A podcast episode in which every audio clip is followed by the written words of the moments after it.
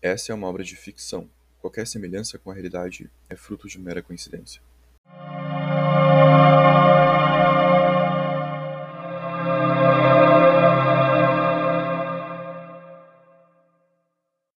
Pessoas e ideias precisam se encontrar em um momento propício se a intenção for causar movimento. Você sabe como que o seu corpo se comunica dentro dele mesmo? No prólogo eu falei que as nossas células do sistema nervoso se comunicam. Nós temos impulsos nervosos, nós temos sinapses. Isso acontece de uma maneira muito rápida e eficiente. Mas não se pode controlar tudo com o sistema nervoso. O sistema nervoso não tem a nossa fisiologia por completa sob seu domínio. O corpo também conta com uma forma de atuação um pouco mais independente, chamada de sistema endócrino. É o nosso controle hormonal. A comunicação que o nosso corpo tem por meio do sistema endócrino é um pouco mais lenta. Uma glândula secreta o hormônio. Esse hormônio corre na corrente sanguínea até chegar a um alvo. É mais lenta, mas é uma comunicação. Sabe, numa comunicação, uma das partes emite uma mensagem, e essa mensagem é interpretada por uma outra parte. Aqui, por exemplo, eu estou proferindo palavras e você consegue me entender porque você entende língua portuguesa. Você tem uma bagagem cultural prévia que permite me entender. E uma boa parte dessas bagagens foi sendo construída ao longo dos nossos encontros. No nosso corpo, um hormônio secretado por uma glândula, quando cai na corrente sanguínea, vai encontrar muitas células diferentes daquelas que são seu alvo. A garantia de que esse hormônio não vai atuar em uma célula diferente daquela que ele devia atuar é o fato de que as células-alvo possuem receptores. Isso é uma ferramenta molecular que vai permitir a interpretação daquele sinal. E isso pode ser uma estratégia que funciona no organismo. Mas numa disseminação de ideias isso pode não funcionar muito bem. Para o caso do grupo Specta Mundi, a gente precisa que a mensagem chegue nas pessoas. Mas algumas pessoas podem não ser afetadas pela linguagem. Algumas pessoas podem não ser atingidas pela arte. Algumas pessoas podem não ser tocadas pela argumentação. Então nós usaremos o medo e a esperança. Essas são linguagens que as pessoas vão conseguir entender. Sabe, o sistema endócrino também sofre por conta de agressões do ambiente. Lembra quando eu falei de estresse lá no prólogo? Que o sentimento de incerteza pode causar um, uma situação de estresse um pouco duradoura que o nosso corpo simplesmente não sabe lidar com ela.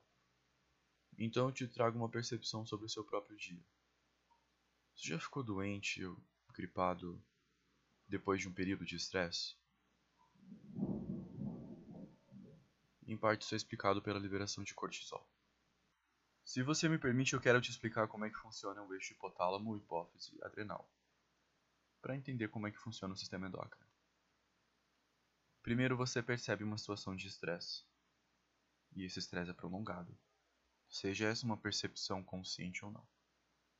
Então, seu hipotálamo produz um hormônio, que faz a hipófise liberar um outro hormônio, que cai na corrente sanguínea até chegar nas adrenais.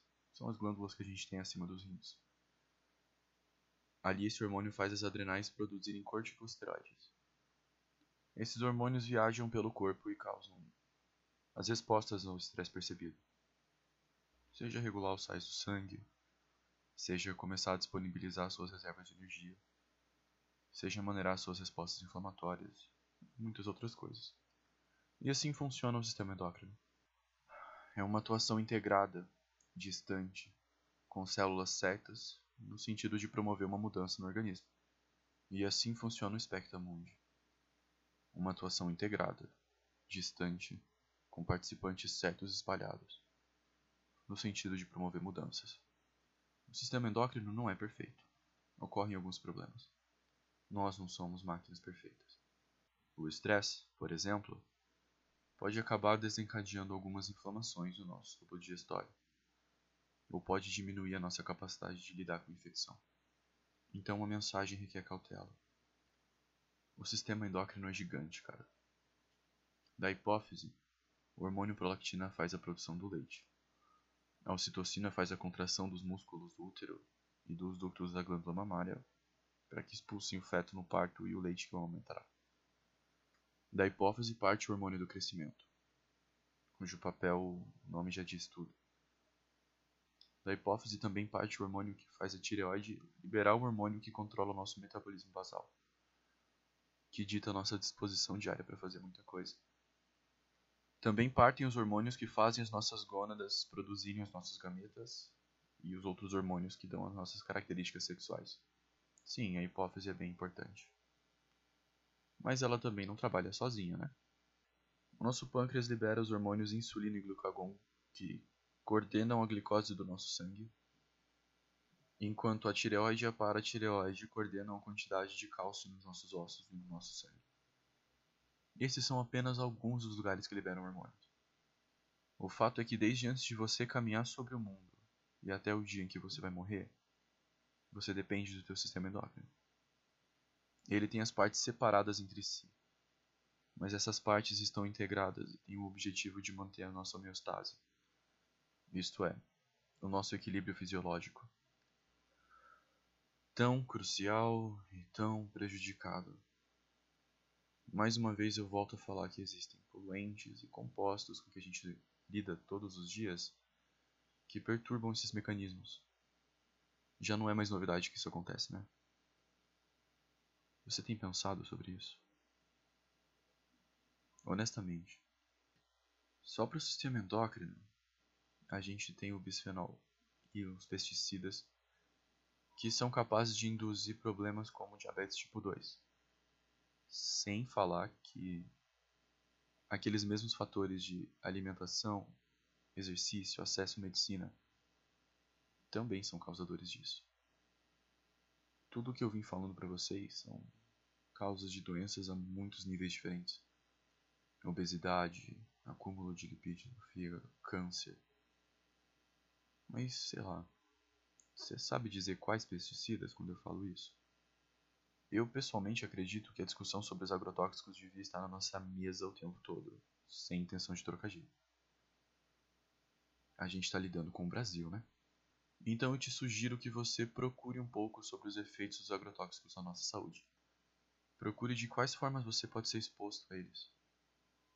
Procure de que maneira que eles impactam outras coisas no ambiente que não só a gente. Procure. Se você mantém a sua parte de não me apagar da tua memória, é provável que você vá se lembrar de procurar então. Mas não fica só no sistema endócrino. Vamos voltar no tudo que a gente já disse. Transtornos psicológicos, insegurança alimentar, problemas pulmonares, problemas circulatórios, problemas renais, os problemas da reprodução, os problemas endócrinos. Enfim, foi deixado muito explícito aqui, por muitas vezes, que a gente sofre bastante com problemas socioambientais. Essas coisas têm raízes sociológicas muito profundas. E tudo o que eu estou te pedindo é que você pare de normalizar o fato de que a gente toma na cabeça todo o santo dia. A gente precisa perceber os problemas, se informar sobre os problemas, informar os outros sobre os problemas se a gente quer contribuir de fato na solução deles. Mas se a gente está falando isso a nível de Brasil, nós, do grupo Spectra Mundi, acreditamos que isso necessita de um choque público. Enfim. Também gostaria de te explicar o funcionamento do mecanismo de feedback. Eu falei sobre ele no episódio anterior, bem pouquinho. Mas ele é muito mais importante para o funcionamento do sistema endócrino. A gente tem o feedback negativo e o feedback positivo. Para falar sobre feedback negativo, eu gostaria de falar sobre o controle da quantidade de glucose do sangue, controle da glicemia. Pega um exemplo.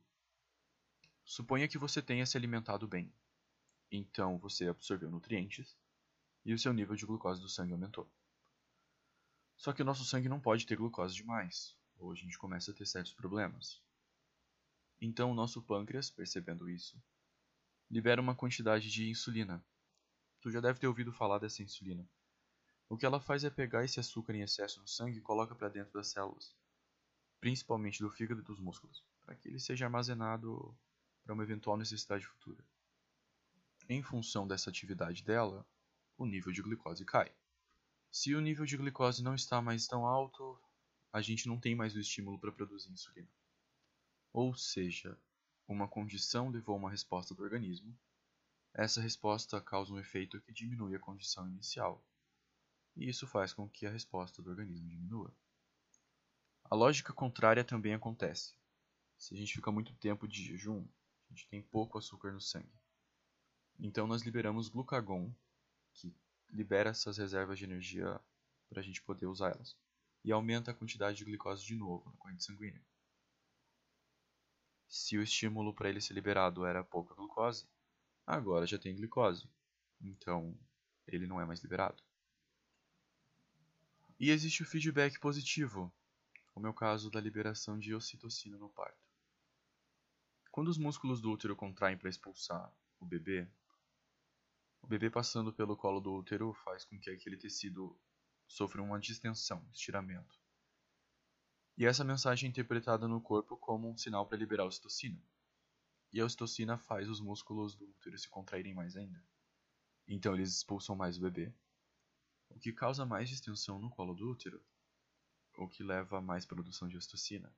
E assim vai até o momento em que o bebê foi expulso do corpo. Então, no caso de um feedback positivo, ao contrário da lógica do negativo, a resposta do corpo leva a um aumento do estímulo que provocou aquela resposta em primeiro lugar. E isso tem o efeito de amplificar essa resposta. E por que eu estou dizendo isso? A mídia não fez muito caso da morte do seu Ivair. Então, a nossa ação vai ter outro escopo. O Spectamundi está organizado. As ações da Spectamundi serão mais poderosas.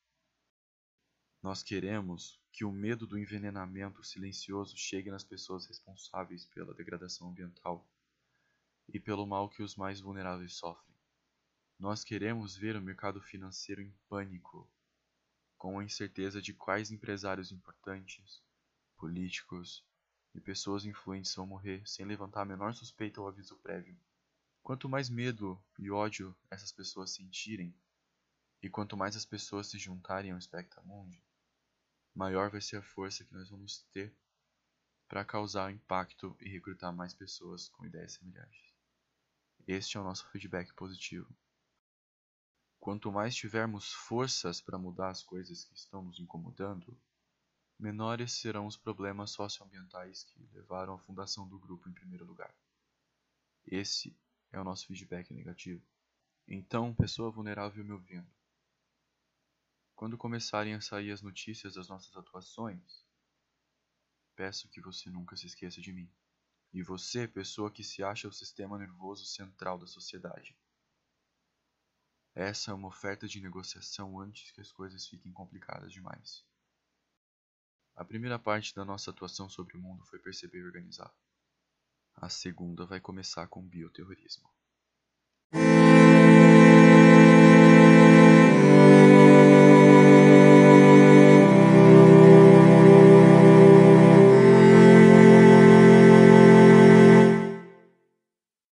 E aí, eu sou o Fernando, ou para os mais íntimos, eu sou o Jaco.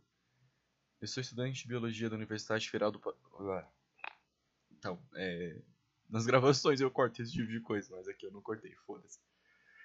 Eu sou estudante da Universidade Federal do Paraná. Eu faço Biologia e o podcast, na verdade, é o meu projeto de TCC. Só que eu quero fazer ele um pouco adiante, pelo simples prazer de fazer coisas, cara. Gosto de escrever, pensar e fazer eu espero algum dia conseguir dar uma infraestrutura adequada para isso aqui, nem que seja só por diversão. Mas eu queria dar algumas palavras com você, pessoa que está me ouvindo. No sentido de que o Pípero não é um herói, não é um modelo, ele é um insano, ele é um maluco. Ele matou pessoas, ele tem uma visão de querer causar caos.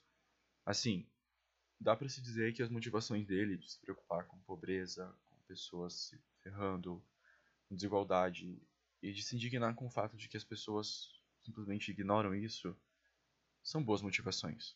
Pessoalmente falando, é muito da forma que eu penso. Mas a forma de atuação dele não. A forma de atuação dele é absurda, não, não se resolve as coisas dessa forma. Até onde eu saiba, não existe um Spectramundi, e eu não pretendo ter um, inclusive. Eu digo no começo de todo episódio, isso é só uma obra de ficção. E a minha escolha de fazer o Piper um personagem com traços complexos, sim, uma personalidade ambígua, é porque eu quero que você fique refletindo sobre essas coisas depois do episódio. Enfim, pessoa. Eu queria agradecer pra caramba por você ter ouvido. Eu espero trabalhar mesmo numa segunda temporada, numa terceira temporada. Já tenho ideias para isso, mas é, preciso ter tempo e disposição. Queria desabafar que esse ano, cara, sofri terrivelmente com uma depressão péssima. Me tirou muito a vontade de fazer isso aqui. E agora meu tratamento está bem encaminhado. Isso ajudou pra caramba. Então é isso. Se você gostou, eu gostaria que você recomendasse. E meu contato está disponível ali no, na descrição do podcast. Você pode me encontrar no Instagram como Specta Oblitus. S-P-E-C-T-A underline O-B-L-I-T-U-S. Specta Oblitus. E mais uma vez, eu não sou nenhum podcaster profissional. Eu não disponho de um milhão de equipamentos de qualidade. Na verdade, eu sou só um fudido com muita ideia para compartilhar e eu tô feliz que você topou me ouvir. Quem sabe um dia eu consigo melhorar isso. Então, até mais. Um abraço.